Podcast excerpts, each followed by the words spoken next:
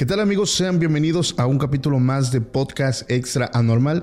Mi nombre es Paco Arias y estoy muy feliz de estar nuevamente aquí con todos ustedes. Esta ocasión estoy contento familia porque me acompaña un buen amigo, compañero de podcast, Oscar Herbert. ¿Cómo estás hermano? Bien, bien hermano, muy feliz de estar aquí. Es un honor siempre estar en esta mesa, pero hoy me siento muy orgulloso de estar aquí. Felicidades por el nuevo estudio. Gracias. ¿Qué, te ha parecido? está precioso, te la rifaste. Siempre y cuando estas cruces no se inviertan de forma extraña, voy a estar tranquilo. Pues mira, con lo que ha sucedido últimamente, no me espantaría, no me sorprendería que empezara a salir ahí algo rojo. esperemos que no. Hermano, para quienes te van conociendo, digo, seguramente tu rostro ya le es familiar en nuestro podcast que tenemos de Se Regalan Sustos, pero para quienes no, ¿quién eres? Eh, tus redes sociales. Qué fuerte se puso quién eres. No, redes sociales, Oscar Herbert, eh, Instagram y TikTok es donde estoy más activo. Y pues como lo dices, compartimos mesa ahí en Se Regalan Sustos, le estamos pegando ahorita la creación de contenido. Sí. Los invito y la mayoría de la gente que llegó viene de acá de Extra Normal Podcast. Sí, sí, sí. Muchos no se quedaron, no les gustó el formato. Hay que anticipar que es un formato totalmente de relajo. Diferente, muy diferente. Mucho relajo, este, muchas interrupciones, muchas bromas, incluso pesadas, ¿no? Y pues ahí está la invitación para que vayan y se den una vuelta por allá. Si quieren carcajearse un ratillo. Yo creo que es el podcast ideal después de ver Extra Normal. Sí. Porque es como cuando ves una película de terror y necesitas ver otra cosa que te haga reír, como para que anticipando también han pasado cosas por ahí, ¿no? Sí, en los, últimos capítulos es que, ¿sabes qué? Creo que era el estudio, güey. Sí. Sí, yo creo que se cargó mucho, afortunadamente ya lo dejamos, pero sí, en la última o penúltima, penúltima, penúltima grabación, se apagaron luces igual, eh, pasaron cosas. Digo, no le doy spoiler para quienes no lo han visto, ahí si quieren ver algo. Ahí váyanse a Sargalan Sustos, podcast donde estamos nosotros juntos con Quique Huerta y Dafne Silva hablando de temas, pero como una vez más lo dice Oscar, es un podcast totalmente diferente a Extra Normal. Tomamos un formato de, de comedia paranormal, entonces quienes les guste esto, adelante, quienes no, de, ahora sí que de compas les digo, no vayan para allá. En gusto se rompen géneros. Exactamente. Pero vamos a empezar. La verdad estoy contento. ¿Sabes por qué? El lunes que pasó se estrenó el capítulo con el documentalista. Habló acerca de estos temas. Pero hoy tú y yo vamos a platicar más a fondo de esto. La verdad es que me quedé muy picado con lo que nos compartió el documentalista. Ya pasaron algunos días de que grabamos con él. Ya él se encuentra en Mérida. Le pegué ahí unas leídas, algunos libros, algunos resúmenes, porque no te voy a mentir, no leí todos los libros apócrifos, son, son eh, bastantes hojas, pero yo creo que traigo lo más resaltante de cada, de cada uno y tú eres el indicado para hablar de esto. Una persona que la verdad, mis respetos, eh, conoces muy bien el tema de la Biblia, lo manejas bien chido y, sobre todo es que lo dices de una forma muy, muy digerible pues no sé, la última vez que vine, la verdad sí salí como raspado, me, me querían ahí aventar piedras. la, vez pasada sí, y la neta sí te estaba huyendo un poquito porque ya tenía rato que me habías dicho, vamos a grabar algo, vamos a grabar algo, y no es que no quiera venir, pero sí es como no sé por dónde irme porque se accidentó un poquito, ¿no? El, episodio donde, donde estuve por primera vez en esta mesa terminamos hablando de cosas un poco este, hirientes para algunas personas, pero vámonos a ir por la, la, línea de la seriedad. Lo que yo les voy a decir ahorita a toda la audiencia es que todo lo que se va a comentar en este momento no es ni mi opinión ni la opinión de Oscar, es lo que viene en estos escritos que a muchos les ha causado intriga. O sea, todo lo que se va a comentar en este momento va a ser textual, va a ser todo tal cual, literal, como vienen los escritos. No es mi opinión, no es la opinión de Oscar, lo vuelvo a repetir por, para cuidar el tema, porque cuando hablamos no tanto de religión, sino nos metemos en esta vertiente que nos aleja de la verdad que nosotros conocemos puede ser, como tú lo dices, muy hiriente para muchas personas, sobre todo para aquellas quienes tienen su fe, que es muy respetable, lo vuelvo a repetir, se respeta sus creencias y crees en todo esto, no crees o crees en otra cosa, es válido. Ahora, sí que nosotros respetamos todas las creencias, pero lo que hoy van a escuchar es em, como un análisis no tan profundo, pero sí un poco más, digamos, a detalle de varios libros apócrifos que vamos a estar nosotros poniendo sobre la mesa. Eh, muchas teorías conspirativas que pueden girar alrededor y no precisamente hablo del libro de Enoch porque yo creo que es el libro que más eh, del que más ha hablado. ¿O tú qué opinas?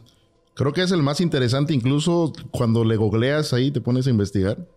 No viene dentro de los libros apócrifos que, llamamos así, ¿no? Ni siquiera del Antiguo y del, Nuevo Testamento. Esto sucede justo en la historia del, del Antiguo Testamento y a veces se preguntan, ¿y esto qué tiene que ver con lo paranormal? Tiene que ver bastante porque de ahí se desprende toda esta historia de cómo fue el exilio de Lucifer, cómo se vinieron todos esos ángeles, los ángeles caídos, cómo terminan involucrándose con la gente. Y a partir de esa cruza o, de ese mestizaje, los ángeles caídos empiezan a impartir un conocimiento que no había acá que tiene que ver con guerras, que tiene que ver con la magia, este, con la magia negra, la magia blanca, la herbolaria, y de ahí se viene una historia bastante, bastante entretenida y bastante misteriosa, con mucho este, miedo, sangre, destrucción. ¿Te gustaría que empecemos ahí, con el libro de Enoch? Halloween. Mira, yo quiero empezar con algo que leí que me llamó mucho la atención.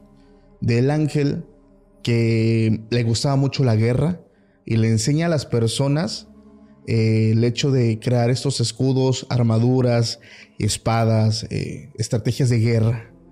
Algunas personas me llama la atención porque lo asocian con el mismo Jehová, porque sé también otro nombre que se le da es Jehová de los ejércitos. Alguien que, que, le gusta mucho la guerra. Ojo, es una vertiente que se le da a este, pero aquí entra la contradicción. Aquí hablamos de un ángel caído que da todo ese sentimiento de guerra, toda la intención. Hablamos de los ángeles que muestran como tal lo que es la hechicería, la cosmología, la brujería, la herbolaria, todo lo que tiene que ver con el conocimiento de la tierra, de los elementos, se me hace muy interesante. Pero más allá también del conocimiento, me pone a pensar hasta cierto punto si ellos tuvieron también mucho o poco que ver con los misterios del mundo, las pirámides de Egipto, todo este rollo. ¿Tú qué opinas de eso? Yo pienso que sí, que tiene con el, el propósito de rebeldía. De entrada, por, eso fueron exiliados. No se alinearon a la corriente del pensamiento que tenía Dios. Y de pronto, este Lucifer que quiere ser venerado él de la misma manera y ponerse en la misma posición que Dios. Y a Dios no le gusta esto. Los que conocemos la historia se terminan este, viniendo para acá. Obviamente tienen ellos un conocimiento que no teníamos acá en la tierra. Y a partir de ahí empiezan a surgir cosas interesantes que también se mezclan con la mitología, con las diferentes mitologías, con la griega, con la romana, con la egipcia. incluso hay este, parámetros muy parecidos con la mitología azteca. Sí. Pero estoy totalmente de acuerdo con lo que acabas de decir. Algo que a mí me llama la atención es que ah, recientemente ya estoy por terminar de leer el libro del Kibalión y esto lo hablé en una entrevista, no recuerdo si lo he mencionado anteriormente en otro podcast, pero leer algunos libros como simultáneamente también me ha hecho sacar pequeñas conclusiones. El hecho de saber que dentro de las pirámides de Egipto, por ejemplo, se habla que estuvo como que la influencia de, de vida extraterrestre, ¿no? Hablando ya ciertamente en temas de aliens, ¿no? Por el tema de la, del, una, el posicionamiento con el sol, el posicionamiento geográfico, como también algunas pirámides de otros lugares, como que tienen esta vertiente, como que estuvieran colocadas, como si algo eh, hubiera influido para tener esta exactitud, muchas cosas que tienen que ver con el misterio de las pirámides y leyendo, por ejemplo, el libro El Equivalión, que de verdad se lo recomiendo a muchas personas, eh, no es ningún grimorio para empezar, es un libro de despertar espiritual, un libro que em, sea verdad o no, porque tampoco te puedo decir es que es cierto lo que marca Hermes Trimegisto, eh, te va a hacer cuestionarte ciertas cosas. Hermes Trimegisto también es conocido como el maestro de maestros. Supuestamente es una de las primeras personas en Egipto que recibe de parte de ángeles caídos eh, la información acerca de la brujería. Incluso se habla, porque yo en algún momento erróneamente pensaba que la brujería había iniciado en otro país, por ejemplo, de donde viene una de las brujerías más fuertes del mundo, que es África. ¿no? La brujería africana, que supuestamente es una de las más poderosas, yo pensé que provenía de ahí. Realmente la brujería, su origen verdadero es Egipto. Entonces, Sí, Hermes Trismegisto es una de las personas que recibe de primera mano de ángeles caídos. Y de él se habla, en este libro habla de que a él vienen viejos maestros o viejos sabios que llevan la enseñanza de Hermes a la India, que llevan la enseñanza de Hermes a África, a Haití, a varios países. Me, me causa la intriga. Una, ¿dónde cayeron los ángeles caídos, hermano? ¿Dónde habrán caído? O sea, hablamos físicamente, yo sé que son seres espirituales, pero si hablamos que en algún momento tuvieron que tener una forma física, muchas personas hablan y especulan, pues, de que el meteorito, y a ver, estos son especulaciones. Pero yo considero que si llegaron a un lugar, llegaron a Egipto, porque ahí es donde podemos ver esta influencia de conocimiento, este, esta vertiente de dudas que actualmente muchos expertos, historiadores no han podido descifrar y todo es en base a especulación. Pues es que lo hicieron los antiguos hombres, pero no sabemos cómo.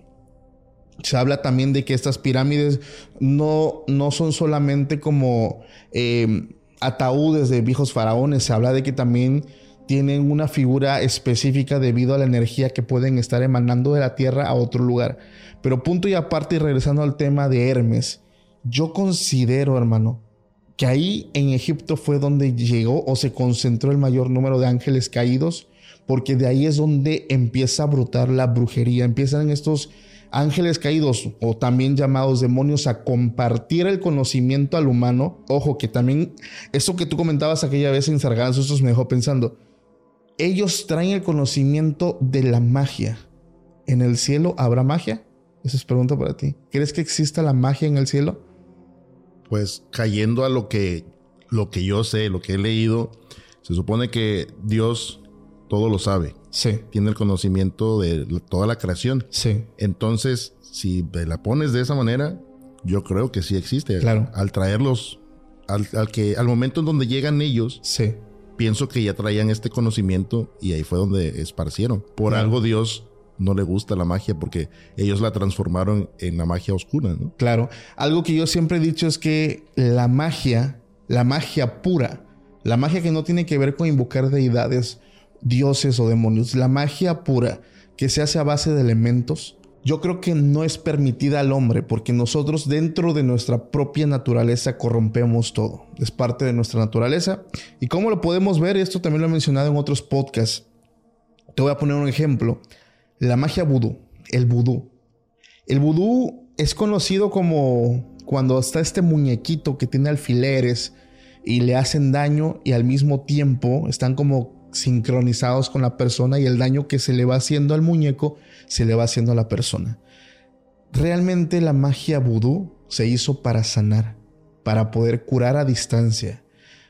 Obviamente se hacían con diferentes elementos representando a la persona con un muñeco, pero el detalle es cuando la persona o el humano descubre que algo que cambia todo el panorama, descubre que no solamente se puede curar, se puede dañar. Y es ahí donde viene esta contaminación. Yo creo que en el cielo sí hay magia, sí existe también, por el conocimiento que hay.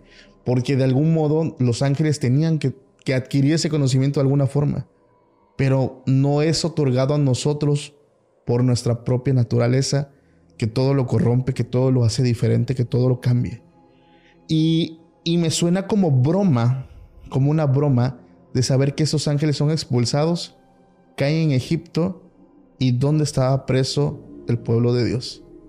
En Egipto. Fueron esclavizados ahí. En Egipto. O sea, es como una mala broma de, ok, nos mandas y en Egipto mismo nosotros esclavizamos a tu pueblo. Digo, eso algo son pequeñas conclusiones de leer, por ejemplo, el, el Kibalión, eh, un poco acerca del libro de No, también un poco acerca de la Biblia, de dónde viene la parte del Éxodo, pero son conclusiones que, quieras o no, te generan algo porque te hacen pensar también que hay más allá de la Biblia, porque hay diferentes libros. Y algo que me llama la atención aparte, pues es el mismo Enoch, que es considerado uno de, los, de las dos personas humanas que no mueren, son llevados. Sí, de pronto desapareció, salió a caminar y ya no regresó a casa. Esto en la Biblia. En el libro este, suceden otras cosas bastante, bastante interesantes. Me gusta cómo se va dando la narrativa de cómo eh, sucede eh, la mezcla, lo que mencionábamos hace rato, entre los demonios o los ángeles caídos con los humanos. Y a partir de ahí, cuando tomas como referencia el libro de Enoch, entiendes lo que sucede, por ejemplo, con el diluvio, entiendes por qué hay tantas guerras y por qué Jehová está tan ensimismado de, de tener pelea con otros pueblos. Claro. Porque dices, a ver, ¿por qué un Dios que es tan lleno de amor está mandando a a otros pueblos? Sí. Aquí hay una razón bien, bien fuerte de- del principio de, de Enoch. Se supone, y esto también lo platicamos en Se Regalan Sustos. Cuando existe esta mezcla, empiezan a ver los gigantes. Sí. Los gigantes que son mencionados muchísimas veces en la Biblia, que más adelante vamos a, a platicar un poquito Los de esto. Nefilim. Sí. Cuando ellos empiezan a hacer su desorden acá en la tierra, que empiezan a, a- a cruzarse con las humanas, empiezan a salir estos, este, estos seres, mitad de este, hombres, mitad de este, vamos a llamarlos semidioses.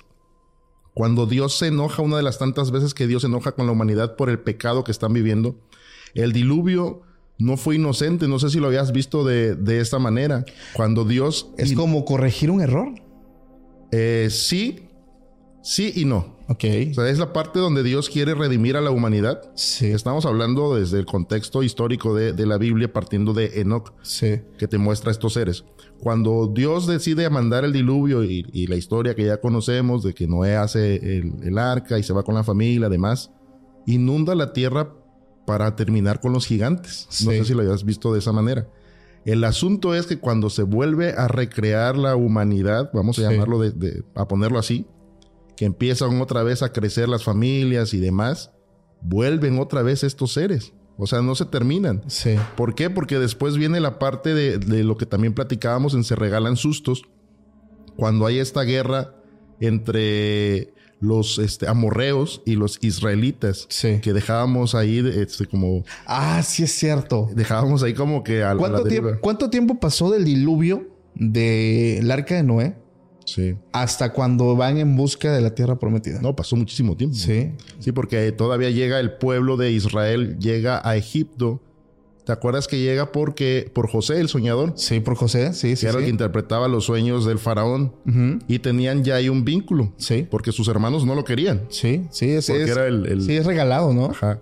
Se lo llevan, él se queda ahí en, en Egipto, le cae bien al, al faraón Sí. y llega al acuerdo de abrigar las, la- a, su, a su familia y ahí se quedan los egipcios, en Egipto, perdón, y empieza a pasar el tiempo, se muere este faraón y sube el otro y es cuando ya no eran este, visitas, ya eran esclavos. Sí. Entonces pasa muchísimo tiempo. Viene la parte del éxodo, que es lo que platicábamos en. Se Regalan Sustos. Cuando eh, Moisés se lleva al pueblo y los manda a la tierra prometida. ¿Te acuerdas que manda a, a 12 Sí. que son mencionados en la Biblia nada más eh, Josué y Caleb? Caleb. Y se van a este lugar que es, efectivamente es un lugar muy próspero. Como exploradores, ¿no? Ah, es, un, es un lugar bastante, con, con mucha abundancia, comida y demás, donde fluye la leche y la miel, dice la Biblia. Sí. El detalle es que cuando estos este, exploradores llegan a este lugar y ven a la gente que habita ahí, se espantan y dicen que hay gente muy alta y hay gigantes. Eso está rarísimo, güey. O sea que volvieron a nacer los gigantes se vol- Sí. o volvieron a aparecer en la tierra. Ya había pasado el diluvio y otra Sí. vez estaban ahí. Sí. Se regresan al- a- ahí con Moisés y les dice Caleb que pues sí, vamos, ¿no? Solamente dos val- valientes dijeron que sí. Sí. Los otros les dio miedo. Jehová eh, no les gusta la actitud de ellos y los priva de la vida. De ahí se van a la guerra, que es lo que estábamos platicando en Se. Regalan Sustos y lo abordamos de una manera este, graciosa, ¿no? Esto está en números 13. Empieza la batalla y hay una narración donde Josué se para en una, en una montaña, en un monte, y dice la Biblia que detiene el sol. Sí. Que eso, eh, o sea, no es posible, ¿no? Claro. Eh, detiene el sol de un lado y del otro lado permanece la noche. Sí. Lo que llama la atención de esta narrativa es que mientras el sol estaba, eh, estaba ahí sobre ellos, debilitaban al- al- a estos seres. Hablando que son seres entonces de oscuridad. Son seres de oscuridad Sí. que preguntábamos en el programa. ¿Qué seres son los que debilita el, El sol? sol. Vampiros. Probablemente. No dice, no Claro. lo dice la Biblia. Claro, Estamos claro. especulando nada más. Sí, sí, sí. Y es muy interesante esto porque viene de la simiente de la serpiente. Sí. Los este, amorreos vienen de este linaje de la, de la mezcla de lo que veníamos platicando. Entonces, gana el pueblo de Israel, se termina todo este asunto, ganan la batalla, encierran a los, a los reyes en una cueva y después este, termina la guerra. Pasa el tiempo y más adelante te encuentras la historia de Goliat, Que era otro que gigante. es otro gigante. Sí. Ahorita lo vamos a aterrizar con los libros apócrifos. A partir de Goliat ya no se vuelven a mencionar estos seres. Pareciera que fuera el último de su especie. Pareciera.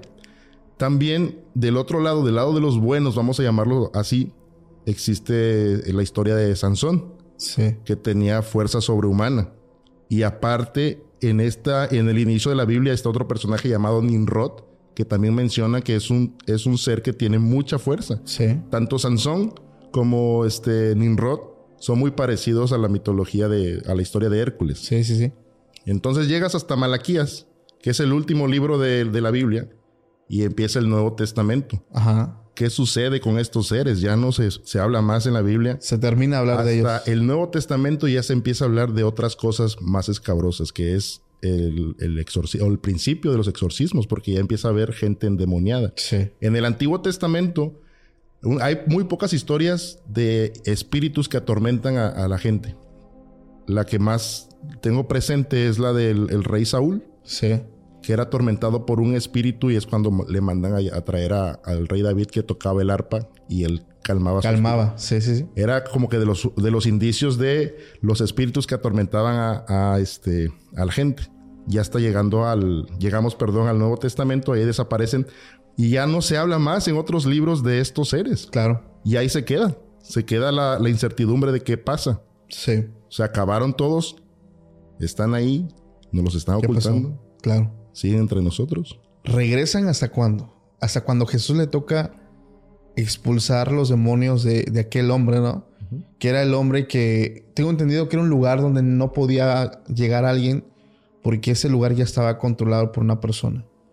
Que incluso los mismos apóstoles le dicen a Jesús, maestro, tenga cuidado, ese hombre está endemoniado. Y el hombre lo iba a ir a atacar. Pero estando a unos metros de Jesús, este hombre cae y lo primero que pide, hablando no el hombre, sino hablando los demonios, diciéndole que los perdonara, empezaron a implorar piedad, misericordia. Eso está bien grosso. ¿no? Eso está cabrón, güey.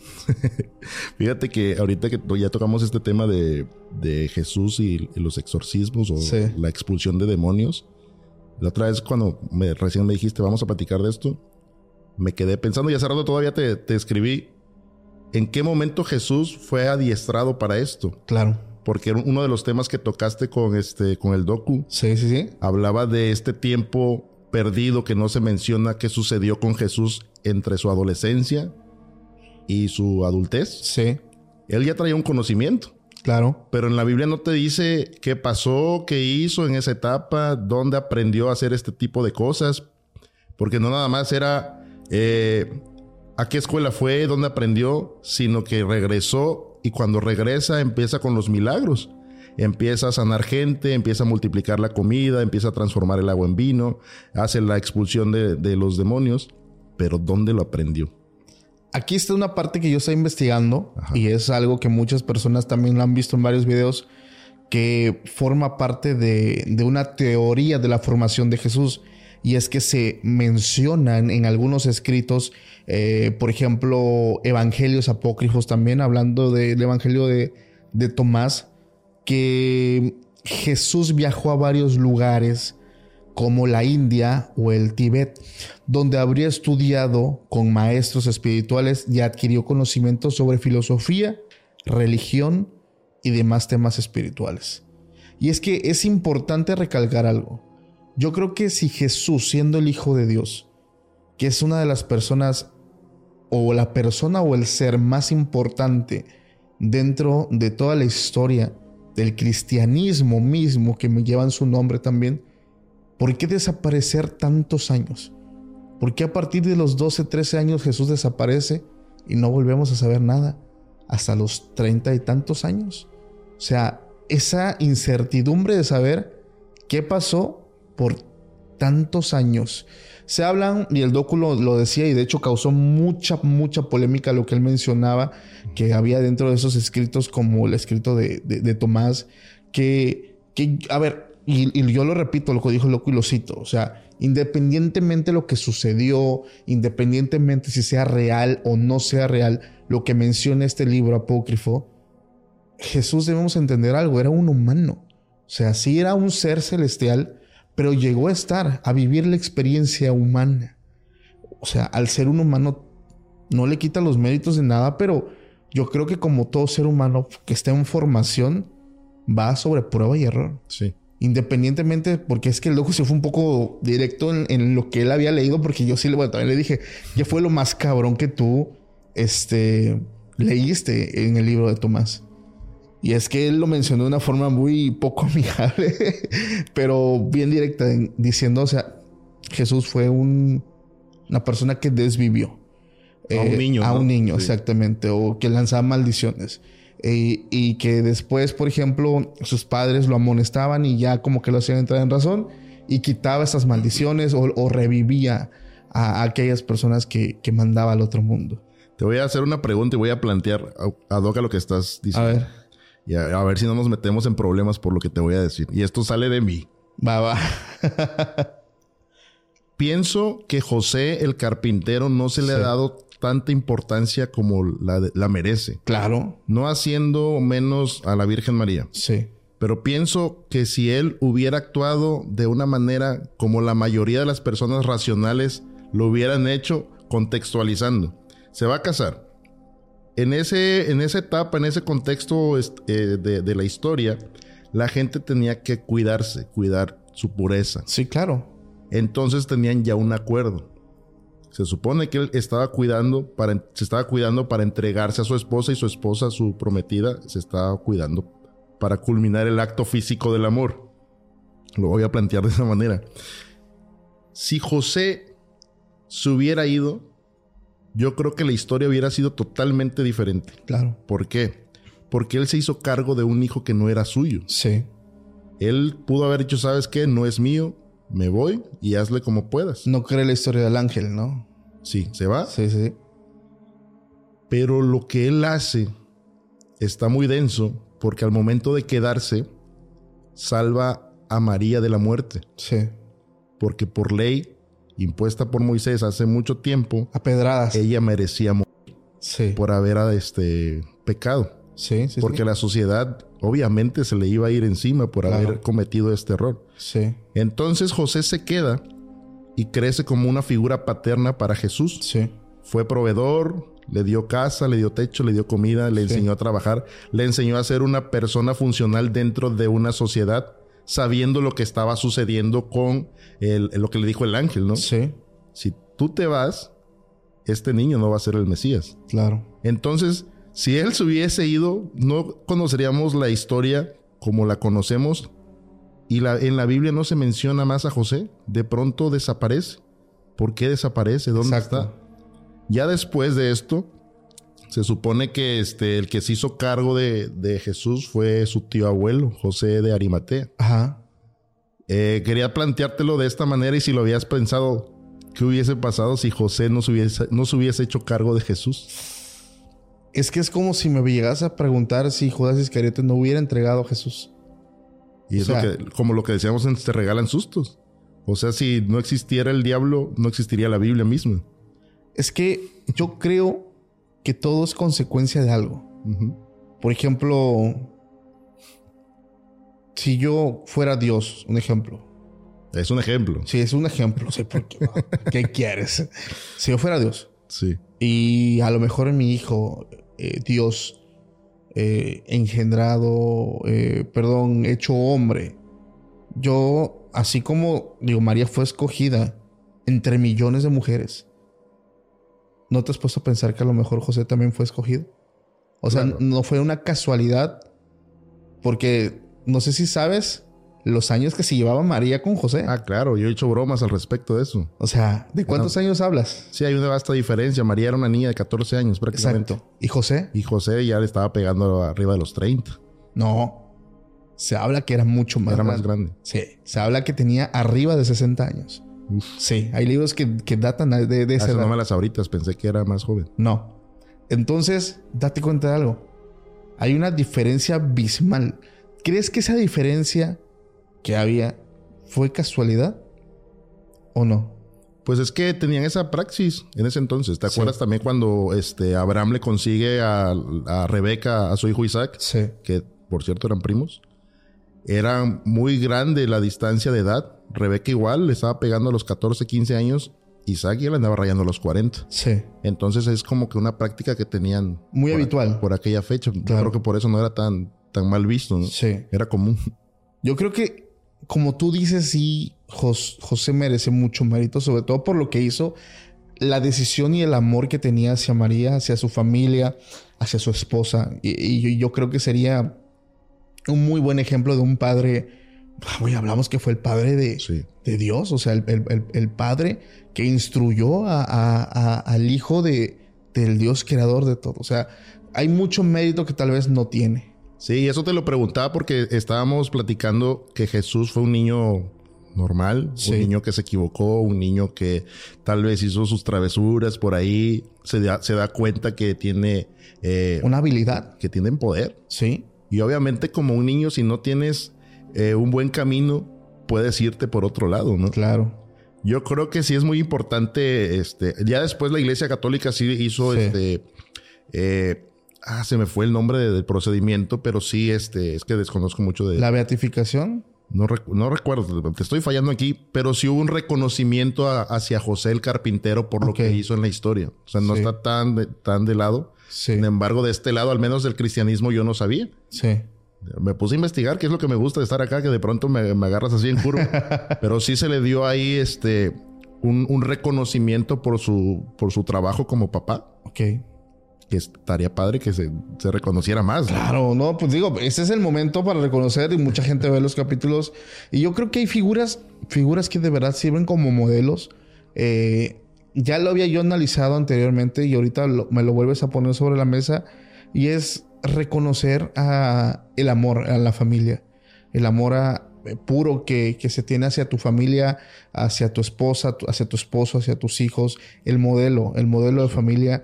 Y, y hablo de la Biblia, digo, porque es meternos en temas muy delicados que de verdad yo no quiero hablar de eso, no es la intención, estamos hablando de lo que viene en la Biblia, no de otra cosa. Sí. Pero quiero pasar a un tema también que me llama mucho, mucho la atención. Hay dos, hay dos personajes. Uno que sí está en el canon bíblico, que es Judas Iscariote, y otra que no está como tal, pero muchas personas afirman que sí está, pero como que disfrazada de, de- de serpiente. A ver, date. Lilith. Lilith. Últimamente me han salido muchos videos acerca de Lilith. Sí. Eh, se habla, les voy a dar un contexto porque, a ver, vuelvo a lo mismo. Tengo que mencionarlo cada rato para no, o sea, para algunas personas, yo sé que la mayoría no, pero para algunas personas, no es afirmación mía, es información que está gratis en internet para que puedan ir a buscarla. Lilith es un personaje muy recurrente en la mitología y la literatura. Y su historia básicamente puede ser abordada en varios libros, o sea, no solamente en uno. Son, se puede abordar en libros, en mitos y en obras incluso de ficción. Pero uno de los te- textos que, que hablan acerca de esta mujer es el alfabeto de Ben Sirá. Si está bien pronunciado, el alfabeto de Ben Sirá. También incluso se habla de esta mujer dentro de la Biblia satánica y demás libros que tienen que ver con el tema de ocultismo. Se habla a grandes rasgos de que antes de Eva, que fue creada a partir de la costilla de Adán, existió como una primera mujer antes de Eva. Ese es el contexto general, la cual se llamaba Lilith, la cual no fue creada a partir de Adán, sino fue creada casi, o si no puedo decir casi, fue igual que Adán, o sea, fue creada a partir del barro. Entonces, la historia de estos libros nos cuenta que esta mujer no se sometía a su esposo. Y de alguna forma, pues Adán como que se quejaba, ¿no? Con, con el padre diciéndole, oye, pues, No me hace caso. no me hace caso. ¿Cómo le hacemos, no? No quiere lavar los trastes. Entonces, em, pasa que esta mujer se revela con su esposo, se revela contra Dios, eh, ya que le gustaba como que tomar el lugar de la cabeza. Esto viene nuevamente en el libro, no es cosa mía. Y ella es expulsada del Edén. Y es cuando hacen a Eva entonces ya De usando costilla. de la costilla de, Sí. de Adán, ya no de la nada como fue hecha Lilith. Y aquí entran estas vertientes, ojo, vertientes apócrifas que vienen en libros como la Biblia satánica, el alfabeto de Bencirá, o sea, libros que hablan de ella, en el cual se habla que esta mujer al ser desterrada, en su camino se va topando con, con entidades oscuras, también llamadas demonios. Tienen relaciones y la toman como una figura a Lilith de rebeldía. Como una figura demoníaca también. Incluso se habla que llegó a ser la primera esposa de, del diablo, de, de, Lucifer, de Satanás. Pero me da mucha curiosidad cómo este, este personaje, esta figura femenina, toma mucho hay mucho poder en diferentes libros. Incluso hay cultos que se le hacen a, esta entidad. Hay personas que dicen poder invocarla. Pero, ¿tú qué opinas de, de, Lilith? De Lilith, fíjate que me lo encontré, me encontré esa historia hace mucho tiempo de una manera bastante este, tropezada o accidentada. Había, y, le voy a dar promoción, no, no sé si todavía exista. Hay una revista que yo compraba mucho, se llama Algarabía y me, me puse a leer y me encontré la historia de Lilith. Sí. La verdad, en ese momento, este, estaba en mi prime del cristianismo. Yo, yo esto lo he dicho, este... Lo, lo leíste y dijiste, tremenda herejía el Señor. Sí, sí, sí, sí, soy, este... ahí contextualizando a, la familia, este, de Extranormal Podcast, los extranormanólogos. eh, yo lo he dicho en Se Regalan Sustos, en No Mires por la Ventana, lo dije con, con Nazaret, soy un cristiano que ya no ejerce. Sí. Pero en ese momento sí era una persona bastante cuadrada con respecto a otras opiniones. Eh, si veía este tipo de libros, yo decía que eso estaba mal. Y te vas cerrando. Y la leí como que sí me convenció, como que no, como que sí. Y al final termino investigando, pasa el tiempo, empieza el, auge de las redes sociales, empieza gente a subir información de, de, este ser, que a mí se me, hace, se me hace interesante viéndolo desde la parte que dijiste hace rato, la, la queja de Adán. Sí. De que esta mujer no me hace caso, esta mujer no se somete, esta parte de la rebeldía. Incluso el padrino Quique Huerta decía que, que sí muchas personas la veían como, y lo dijo él, no lo estoy diciendo yo, este, como estandarte de, de las feministas, ¿no? Sí. Que por qué estoy yo sometida al régimen de un hombre. ¿Por qué, tengo que hacerle caso a, a, un Dios? Sí. Y tengo que estar sometida todo el tiempo a Adán, ¿no? Claro. Fíjate que me gusta, me gusta la historia por cómo se va conllevando. Y la otra vez tú también decías algo importante y yo creo que también lo vas a aterrizar. De esta manera. La historia es de quien la cuenta. Sí. Y tú mencionas algo de un personaje, no te quiero spoilear ahí este, lo, que, hacia dónde vas. Pero, ¿por qué fue mala? Claro. Por el hecho de no obedecer o no someterse a Adán. Sí. Eso la hace mala. ¿Tú qué pues, piensas? Es que viene, viene ligada a la rebeldía. Y recordemos que la rebeldía, el rebelarte, es considerado uno de los pecados más fuertes. Porque hablamos que fue el mismo pecado que invadió a Lucifer. A Luzbel, antes de ser. A Luzbel. El hecho también de no obedecer las reglas y decir, ¿por qué me vas a dar órdenes? Entonces yo creo que es un pecado muy, no sé si llamarlo especial, pero un pecado que tiene un peso, porque hablamos que fue el pecado que invadió a estos ángeles, la rebeldía. Y aquí leyendo un poco acerca, investigando un poco de Lilith, eh, les voy a leer como que las vertientes por cada una de diferentes creencias. Por ejemplo, en los orígenes mitológicos, eh, básicamente viene dentro de la mitología mesopotámica. Lilith era conocida como un demonio femenino que hablaba en lugares desolados. Perdón, que habitaba en lugares desolados. Parece, eh, aparecen textos sumerios, babilónicos y asirios con diferentes roles, pero en general se le ve como una figura demoníaca que causa estragos y se asocia con la muerte, la, enfermedad y la infertilidad. Esto es eh, la descripción dentro de los orígenes mitológicos. En el judaísmo también tiene una representación como una presencia importante en la tradición judía en la obra El alfabeto de Ben que es el libro que te digo que habla acerca de ella, que es un texto medieval judío. Ella es descrita como la primera esposa de Adán y todo lo que les dije, eh, el cual pues fue, pues, no sé cómo decirlo, desterrada de, del jardín del Edén. En el cristianismo aquí está esto bien raro, fíjate, me llama la atención porque no viene en la Biblia, pero hay personas que aseguran que sí. Y aquí es Dice, aunque Lilith no es mencionada explícitamente en la Biblia, algunas interpretaciones cristianas posteriores la han asociado con la figura como la serpiente en el jardín del Edén o la gran pros en el libro del Apocalipsis. Estas asociaciones han contribuido a su imagen como una figura maligna y seductora en la tradición cristiana. O sea, algunas personas dentro de traducciones la han asociado como algo que te hace caer en pecado, por así decirlo. Pero aquí está más chido porque te da como también la vertiente de teorías como que un poquito escabrosas.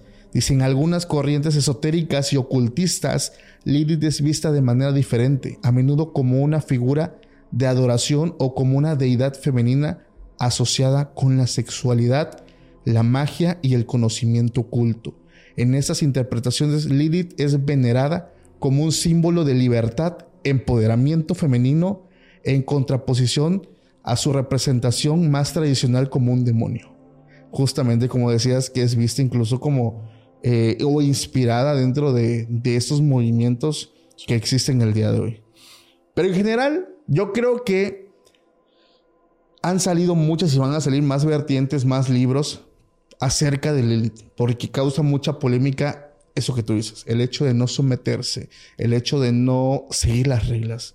Siempre hay un grupo de personas que tienen esa misma filosofía de me gusta rebelarme, no me gusta seguir esas reglas. Y yo creo que va tomando como un, no sé, como una etiqueta en las que muchas personas, hombres y mujeres, se pueden identificar. Fíjate que el tema de, de las mujeres en la Biblia también es algo muy cuestionable porque de pronto te encuentras contextos que ya sé que va a venir gente y va a decir, está sacado de contexto lo que estás diciendo. Pero por ejemplo, Pablo, Pablo habla de las mujeres que las mujeres no pueden enseñar. Esto lo dice en Timoteo, me parece. Sí. Que las mujeres no pueden enseñar, que las mujeres deben de estar sometidas al marido, debes de tratarla como, como vaso frágil. Esta parte de cómo van desplazando dentro de, de las historias a las mujeres, como que no tienen tanta relevancia. Las más, las que más han trascendido en la historia, pues evidentemente es, es, María, la Virgen. Claro. Y hay muy pocas mujeres dentro de la Biblia que le dan una importancia a la historia. Y siempre es los hombres, los hombres, los hombres. No estoy ahí pagafanteando con, con las morras. Ahorita que estabas hablando de esto, Igual, ¿por qué desaparece la historia de María Magdalena con, respecto al tema de las mujeres? Te digo que María Magdalena Voy a empezar a rayar muebles, Paco. A ver si no me corren. Va, va, dale. Este, para... Ah, es que al final de cuentas, contexto otra vez. es lo que viene en el libro. ¿Qué libro es? Esto viene, es, un, es vienen partes del libro de Magdalena, de María Magdalena, porque también tiene un evangelio apócrifo. Y ahorita voy a leer unas partes del evangelio de, de San Felipe. Va. Evangelio de San Felipe, ahorita. E, evangelio de San Felipe. Está interesante. Me, ha tocado leer un poquito, pero Vamos a ver qué, es lo que le traes. Mira, lo que pasa es que se ha dicho mucho con el paso del tiempo, y esto se, debe también a, la obra del Código da Vinci, que este, se le da también mucho énfasis a la historia de María Magdalena con Jesús. Se sabía que ella eh, andaba con, los discípulos también, por ahí este, se menciona que sale en el cuadro de Da Vinci, ¿no? Sí, sí, sí y hay una serie de controversias por ahí que la iglesia pues no les gusta cuando se tocan estos temas.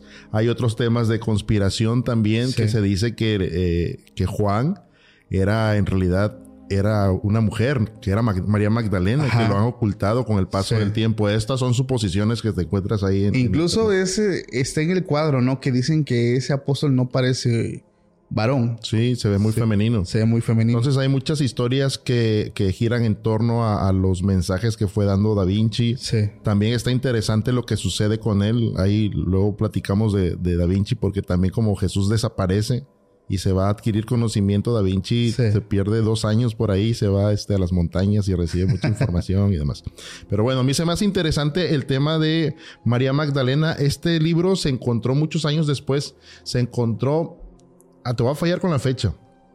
Se, encuentra, eh, no, no, me acuerdo si es 500 eh, años después de, de que se se llega a la, conclusión de lo, cuáles libros tienen que venir en la Biblia, porque eso también lo platicabas con el documentalista. Cuando se hace el consenso. Se hace el consenso. Pasó mucho tiempo, eso también está interesante de cómo fueron formando el carácter de Jesús en cuanto a la narrativa, lo que es importante, lo que no es importante. Pero bueno, vamos a regresar a María Magdalena. ¿Qué hacía una mujer ahí? Sí. Ahorita estábamos platicando que en el, a lo largo de la Biblia se hace de menos. A algunos personajes o no se le da tanta importancia el trabajo que hicieron las mujeres en la Biblia. ¿Qué hacía ella ahí? Porque todo el tiempo estaba junto con Jesús. Se empiezan a ver ciertas especulaciones de que probablemente era pareja de, de Jesús, que estaban casados. Y hace rato tú mencionabas, te pones a analizar la circunstancia de lo que estaba sucediendo.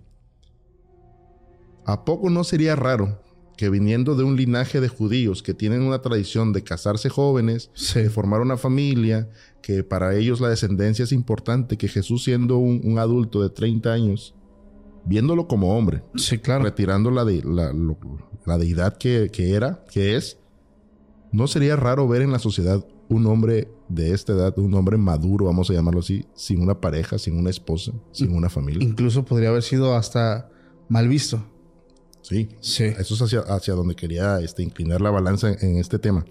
Se me hace bastante interesante cómo planteas esta situación frente a gente creyente de todos lados, o sea, hacia los católicos y los cristianos, y te dicen, no, ¿cómo crees? Sí, sí, sí.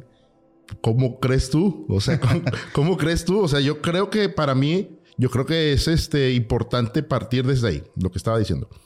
Si es un hombre maduro, ¿por qué no está casado? Y si está casado, ¿cuál es el problema de que esté casado? Al final es una persona, tiene necesidades. Jesús comía, Jesús iba al baño también. Jesús se enojaba. Hay partes en la Biblia este, tradicional que conocemos donde él está molesto. Claro. La parte cuando llega al templo que ve que se convierte en un negocio, que lo que dijo este, lo que dijiste ahí con el documentalista, no me acuerdo si fuiste tú, no fue él que él no le gustaba la iglesia. Claro. Estaba en contra de las instituciones. De la Biblia, de la Biblia, de, la Biblia. Sí, sí, y está bastante interesante cómo te lo plantea el documental. Se le fueron a, la yugular ahí los comentarios.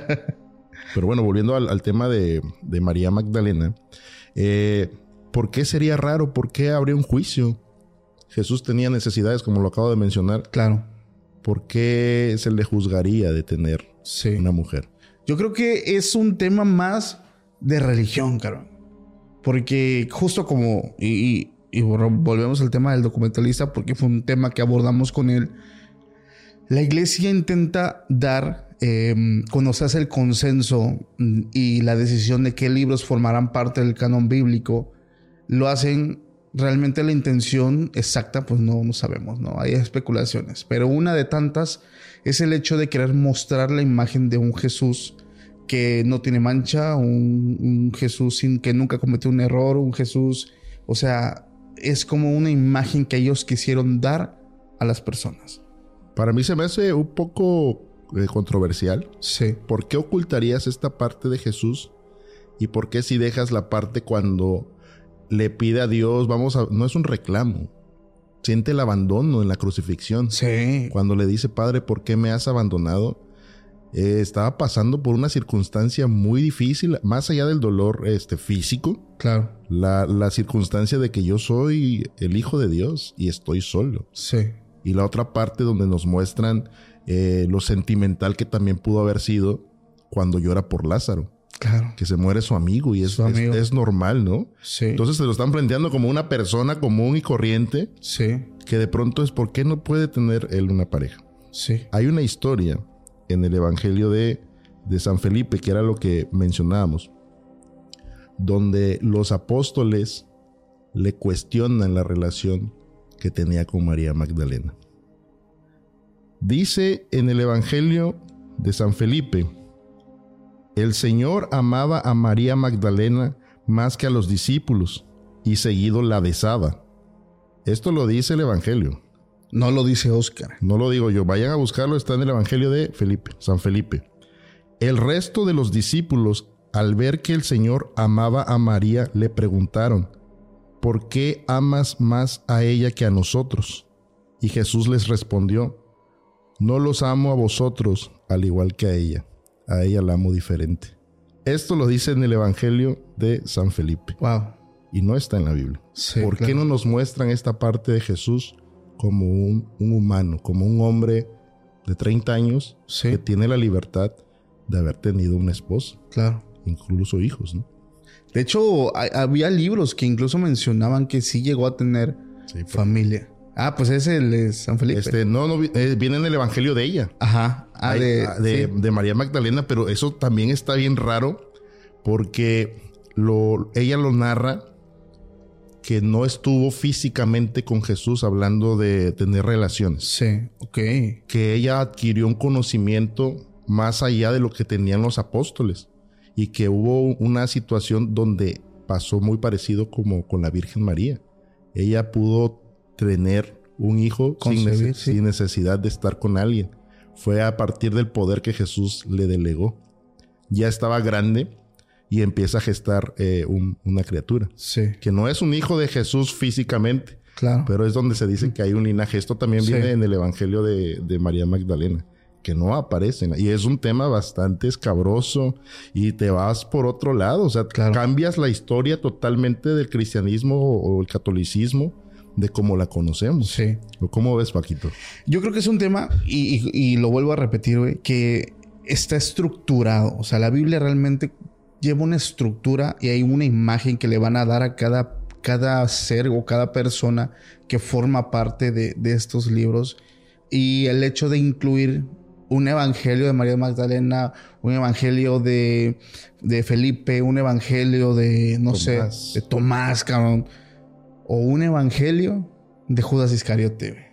Eso está bien grosso. Ese está tremendo, tremendo. No leí el libro, ojo, no lo leí.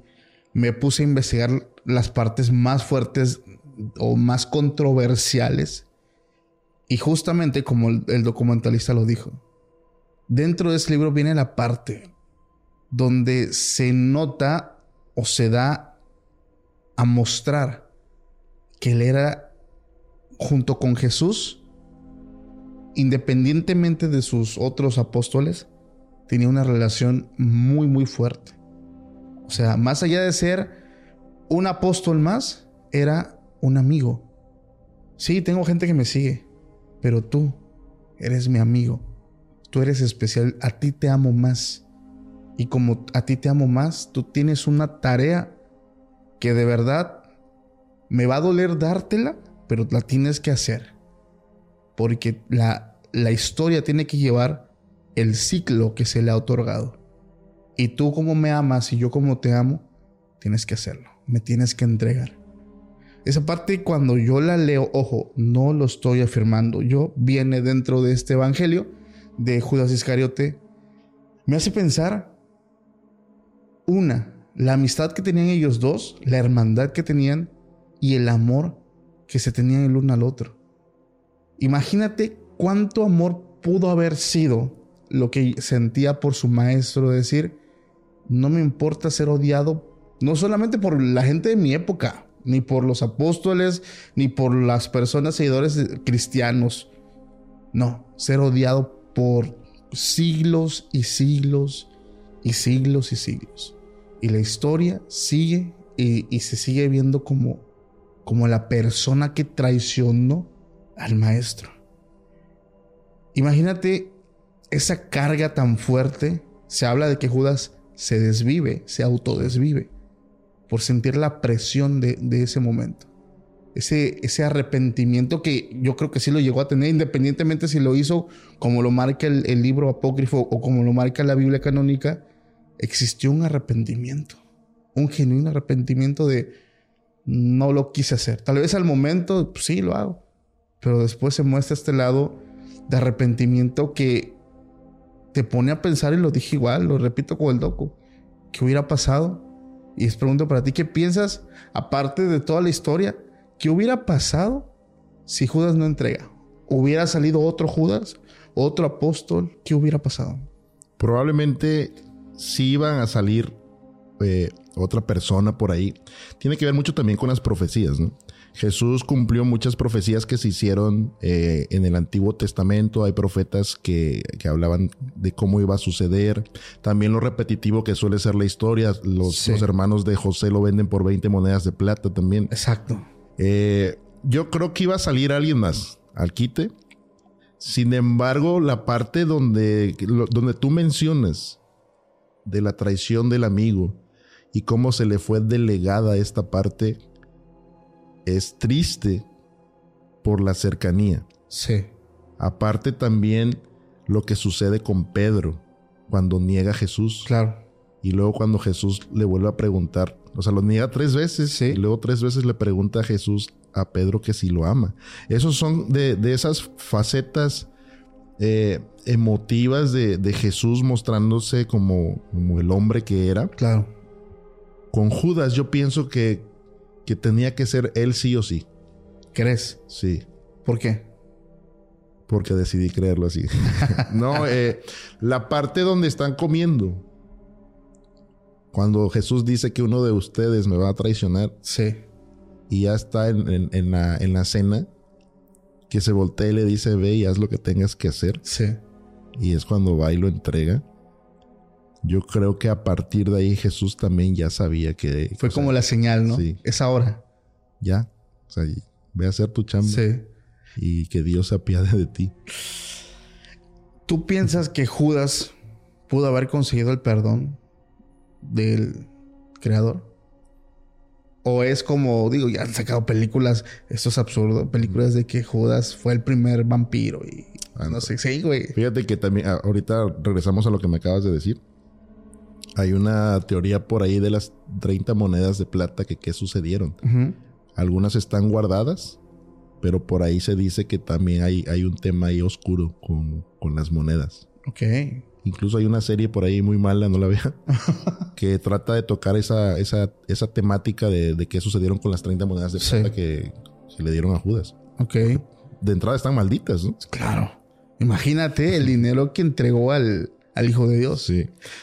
Ajá, me vas a preguntar. Aquí encontré varias vertientes de este evangelio, pues que no me gusta irme sobre una. Está la teoría del complot religioso. Quiero que la escuches y me des tu opinión. Dice, algunas personas han sugerido que el evangelio de Judas fue suprimido por la iglesia primitiva debido a que revelaba secretos que podrían haber alterado la comprensión tradicional de la vida de Jesús y el cristianismo. Esta teoría implica que la iglesia habría ocultado intencionalmente este evangelio para mantener su control sobre la fe cristiana. Raspaste muebles en el episodio con el, docu. Y no dudo que lo volverás. pero pues recaemos a eso. ¿Por qué fueron... Eh, ¿Por qué sacaron estos libros? Claro. La iglesia siempre ha estado involucrada con el Estado. Sí. Eso es definitivamente... Y hablando ya en contextos políticos, hay muchas historias en la Biblia. En realidad, la mayoría de las historias de la Biblia tienen que ver con la política. Claro. Eh, problemas con, con reinos, gobiernos. gobiernos. Al final, y, también le preguntabas esto al, docu, de por qué asesinar, bueno, por qué crucificaron a Jesús. En los evangelios, en la Biblia tradicional, se dice que fue porque resucitó a Lázaro. Eso ya se estaba saliendo de las manos. Sí. Estaba levantando a los muertos. En uno, de los evangelios dicen que fue esa la razón. La otra fue por la revuelta que estaba haciendo. Que la primera vez que estuve acá sentada, que se me fueron también a la yugular, que dije que Jesús este, era un revoltoso. Sí. Por ahí se, se, molestaron.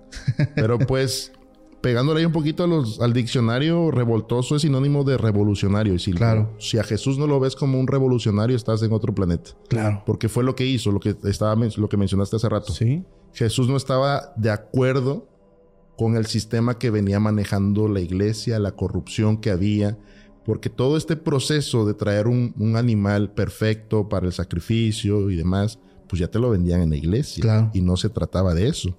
Por ahí también hay otra teoría de las desaparecidas de Jesús cuando se va este, al, desierto. Sí. Se supone que también iba a visitar a otros, este, a otros personajes que se llaman, por aquí lo sabía, pues se me fue el nombre los había escrito porque...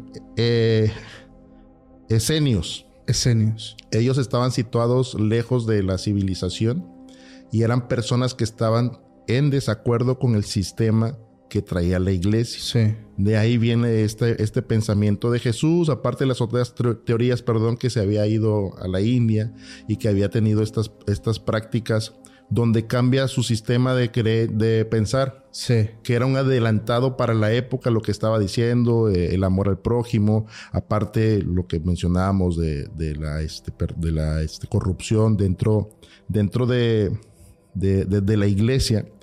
Pero pienso que, que en esta parte, volviendo a la pregunta, de cómo la iglesia fue metiéndose para manipular o tener un control de estas historias, que era el, punto de partida. Ya me estaba yendo, se me estaba hasta olvidando de por qué te estaba tan Este, definitivamente la iglesia ha querido controlar. Sí.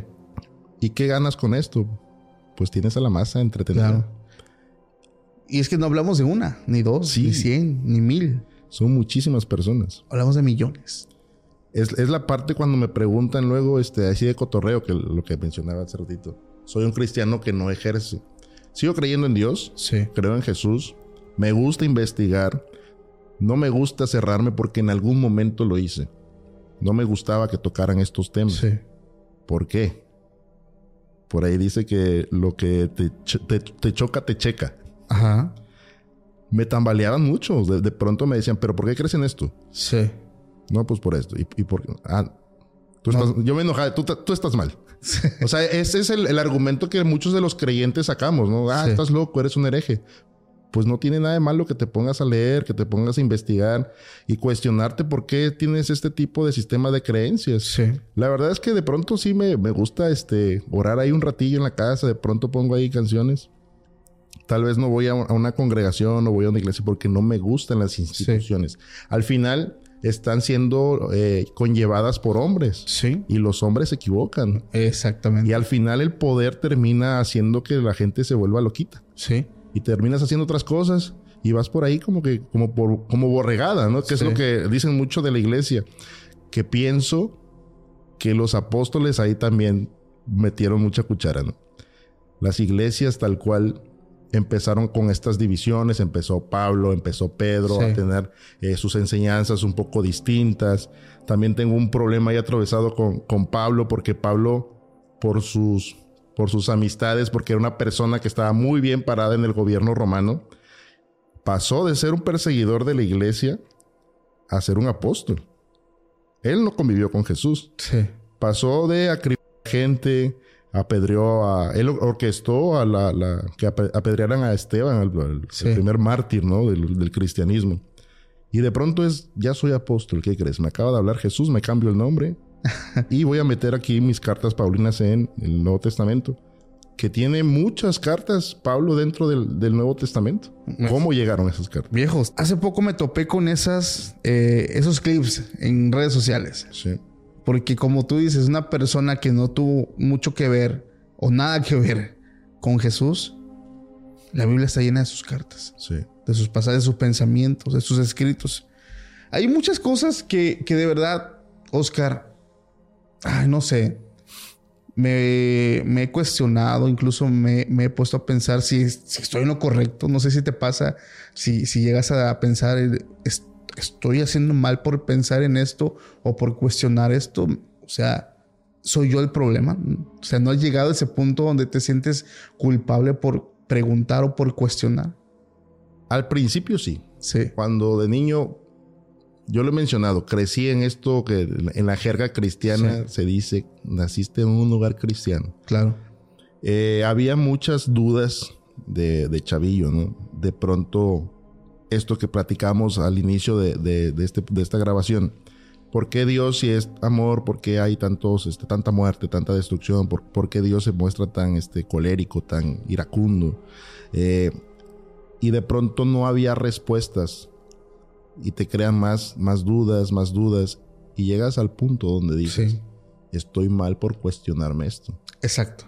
Pero no tiene nada de malo cuestionarte tu sistema de creencias, al contrario puedes solidificarlos o de plano irte de ahí. Claro. Porque yo creo que mucha gente que nos está viendo, por tradición va a la iglesia. Sí. Independientemente si va a la iglesia cristiana, si va a la católica, es por tradición. Y de pronto, pues yo voy a la iglesia, pues porque a mí me enseñaron a ir a la iglesia y ya. Sí. En Se Regalan Sustos yo tengo ahí una dinámica muy, muy particular con Quique Huerta. Porque él es muy católico. Él- él- Sí. eh, bueno, dice que es católico, pero ni a la iglesia. de pronto, este, le hago bromas con respecto Sí. a este, a- al tema de la, de la iglesia, la Biblia.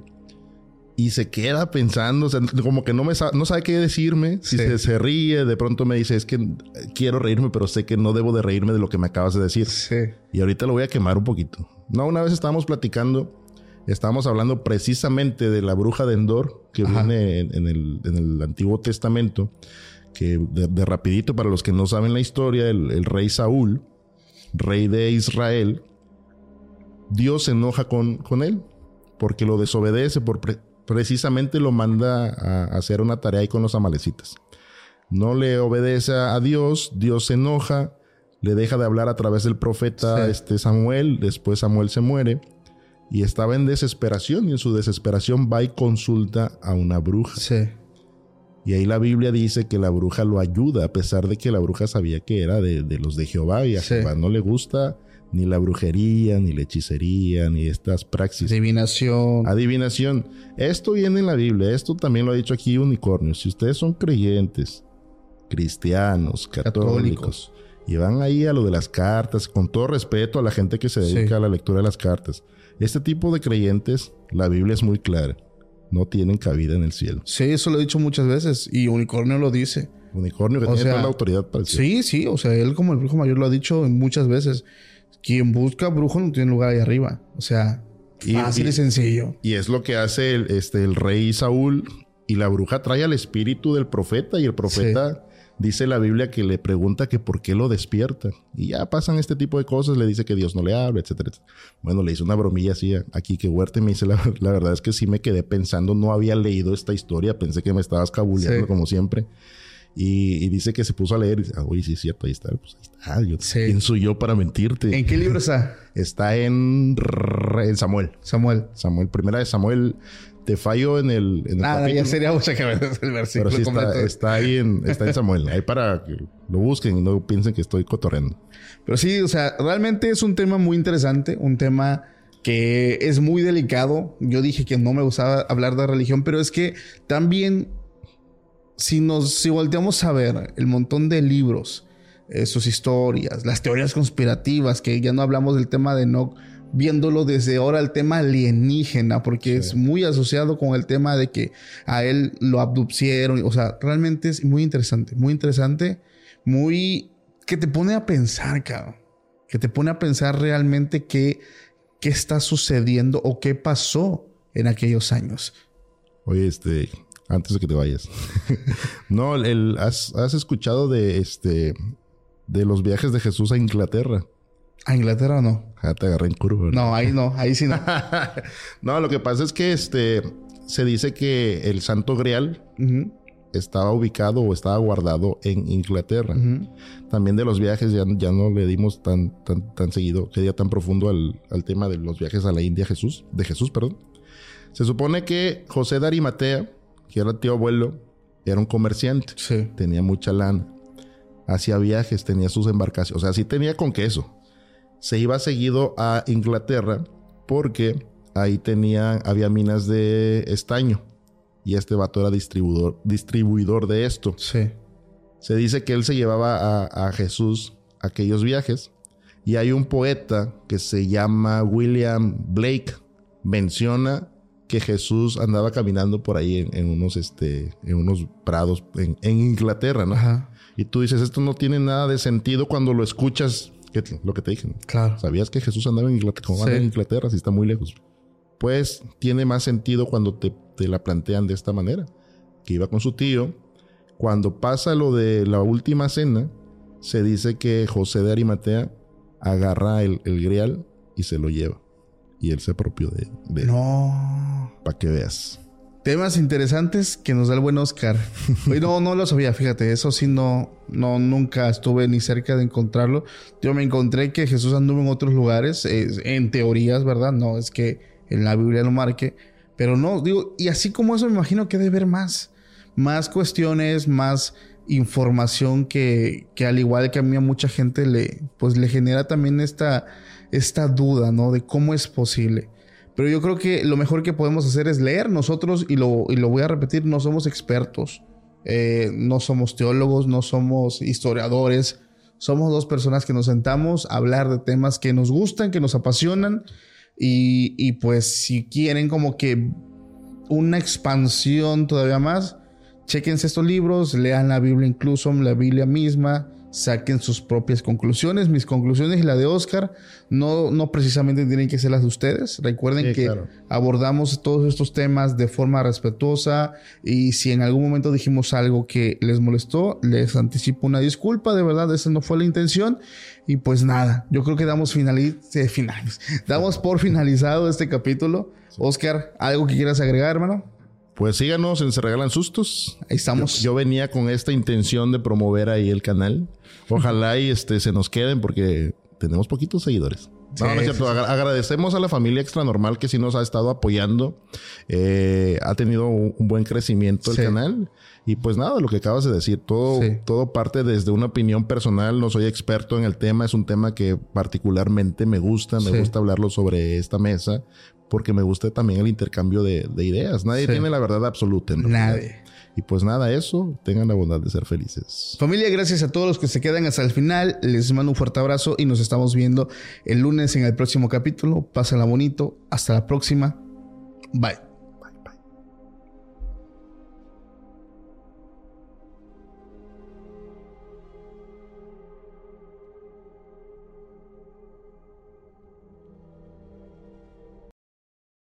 Hi, I'm Mirella.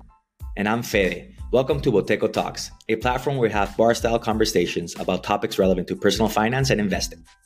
We're two strangers who matched on Bumble and are now friends, figuring out our finances through this podcast. Boteco Talks' aim is to pull back the curtains on these seemingly complex subjects and talk about them as we would with friends at a bar. Every week, we're going to be sharing stories, breaking down ideas, and maybe even challenge some of the assumptions that you may have about personal finance. So join us at Boteco Talks.